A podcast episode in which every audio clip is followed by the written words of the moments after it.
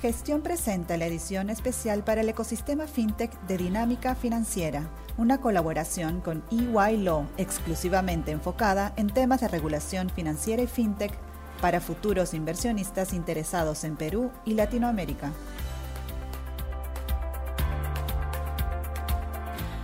Hola, soy Darío Bregante, gerente senior del área de regulación financiera y fintech de EY. Bienvenidos a un nuevo episodio de nuestro podcast Dinámica Financiera el día de hoy tengo el agrado de contar con Adolfo Morán, abogado senior del área de regulación financiera y fintech de Iguailo, con quien conversaremos sobre la reciente edición de la DECCOM, uno de los eventos de criptoactivos y tecnología blockchain más grande del mundo, que esta vez se realizó en Bogotá, Colombia, en su sexta edición. Hola Adolfo, ¿cómo estás? ¿Podrías contarnos tus impresiones generales sobre este evento? Hola Darío, Muchas gracias por compartir conmigo este espacio de dinámica financiera. DEFCON ha sido para mí el evento más impresionante al que he tenido la oportunidad de asistir. Y debo decir que a lo largo de mi vida he ido a varios eventos de diferentes tipos. Con impresionante no me refiero a que haya habido fuegos artificiales, shows con robots o algo similar. Me refiero sobre todo a la organización, pero para eso debo comentar un poco sobre qué es DEFCON exactamente. DEFCON es la conferencia anual que organiza la Fundación Ethereum que es la organización que lidera la adopción de la blockchain de Ethereum en todo el mundo. Si bien inicialmente la conferencia estaba pensada más enfocada a developers, hoy en día se tratan diversos temas en torno a Ethereum, por lo que puedes encontrar desde abogados hasta publicistas y psicólogos en la DEFCON.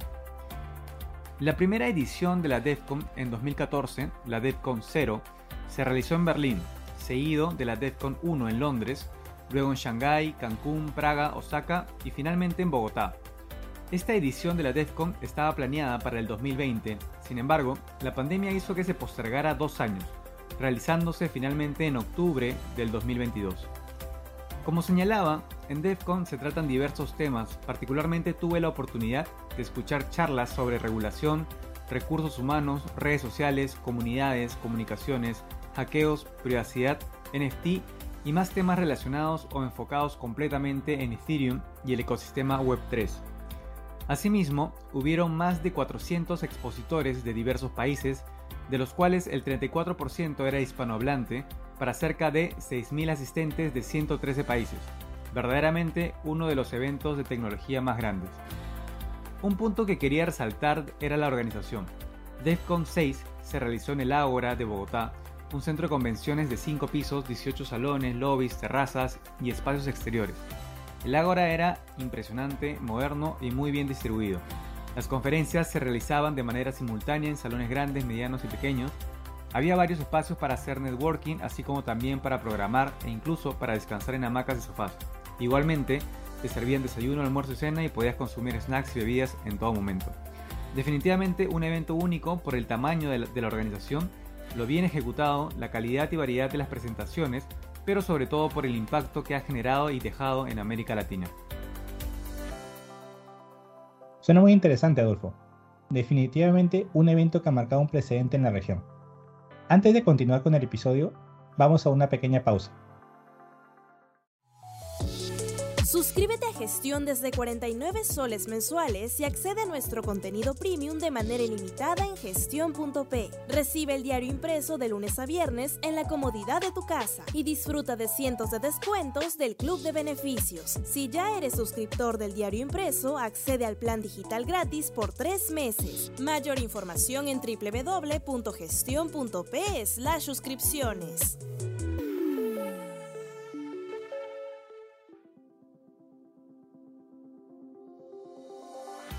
Hola Adolfo, ¿podrías comentarnos más sobre el impacto que ha tenido la DECCOM en la región? Claro, Darío. Ha sido fundamental que se haya realizado DEFCON en una ciudad de América Latina como Bogotá. Y no soy el único que piensa eso. Primero, porque ha desmitificado la creencia de que América Latina es una región que no está tecnológicamente muy avanzada en comparación a países de Europa o Estados Unidos. Segundo, porque América Latina ha servido de laboratorio para demostrar que la tecnología blockchain, los criptoactivos, las finanzas descentralizadas, los NFT y relacionados tienen muchos, muchos casos de uso aplicables en los países emergentes de América Latina. Te pongo dos ejemplos, Argentina y Venezuela. Argentina es posiblemente el país latinoamericano con mayor desarrollo de la industria cripto. Es realmente ejemplar. Muchos founders de relevantes aplicaciones descentralizadas son argentinos o viven en, Argentina. Por dar algunos ejemplos, Cleros, WAP, Decentraland tienen founders argentinos y MakerDAO y Chainlink tienen muchos desarrolladores que viven en Buenos Aires.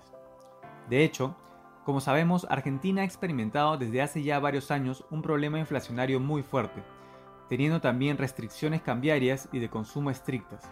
Por ejemplo, solo se puede comprar hasta 200 dólares al mes para ahorro, esto con el fin de controlar la salida de divisas del país. Sin embargo, ante un problema inflacionario tan grande, es necesario contar con activos más estables que permitan ahorrar a los ciudadanos argentinos en el largo plazo. En este contexto es que muchos argentinos están usando cada vez más las famosas stablecoins o monedas estables, que son criptoactivos que tienen paridad con el dólar americano. De manera que ahora los argentinos tienen mayores facilidades para ahorrar de manera segura. Este claramente es un caso de uso real de los criptoactivos o stablecoins, que va más allá de juegos o inversiones. Estamos hablando ya de una necesidad por adquirir activos con los cuales se pueda ahorrar para tener una vida digna y estable. Y un caso muy similar al argentino es el de Venezuela. Además del uso de stablecoins para ahorro, también es importante el uso de criptoactivos para remesas en América Latina. Por ejemplo, de acuerdo con datos de Chainalysis, se estima que solo en El Salvador se ha procesado 52 millones de dólares americanos en remesas con Bitcoin entre enero y mayo de este año. Excelente, Adolfo. Y finalmente, ¿tienes algún comentario adicional que quieras hacer? Sí, DEFCON ha sido un evento que me ha demostrado que el mundo está cambiando de la mano de blockchain y los criptoactivos. Muchas de las formas a las que estábamos acostumbrados a interactuar en el entorno digital están cambiando, y esto es por la transición de la Web 2 a la Web 3. Por ejemplo, hay una transición muy marcada en las redes sociales. Las tradicionales redes sociales de la Web 2 que todos conocemos serán reemplazadas pronto por las redes sociales de la Web 3, como el caso del Lens Protocol. La idea detrás de estas nuevas redes sociales es que el usuario sea verdaderamente dueño de su propio contenido por ejemplo, los perfiles de los usuarios son NFT, con lo cual se hacen únicos y de propiedad del mismo usuario. Además de este proyecto, hay muchos más que están cambiando la manera en que vamos a interactuar en la red. Otro es Ethereum Name Service o INS. Básicamente se trata de nombres parecidos a nombres de dominio web, como por ejemplo adolfo.it, que va a poder vincular billeteras de criptoactivos y NFT, así como páginas web a un único nickname con lo cual uno va a poder interactuar en la web 3 de manera mucho más fácil, sin tener que compartir una dirección pública complicada de leer. Adolfo, muchas gracias por la información que nos has compartido. Con esto finalizamos este episodio de Dinámica Financiera. Esperamos que esta explicación sobre la sexta edición de la DECOM y su impacto en América Latina les haya sido de utilidad. Gracias por escucharnos y los esperamos en el próximo episodio, nuevamente aquí en Dinámica Financiera una colaboración entre gestión.p e Iguaylo.